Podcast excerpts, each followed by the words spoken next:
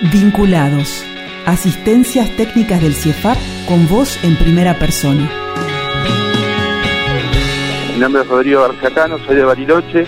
Lo que yo hago eh, no es algo que no existía, sino algo que no se estaba haciendo en la zona y de la mano del CIEFAP se empezó a hacer, que es eh, el consumo de, biomasa forestal en forma de chip, en chip energéticos para alimentar eh, calderas que transforman estas astillas de biomasa en calor para edificios, tanto para calefacción como para agua sanitaria. Y lo que yo hago en ese proceso es la transformación de residuos forestales en combustible para esas calderas.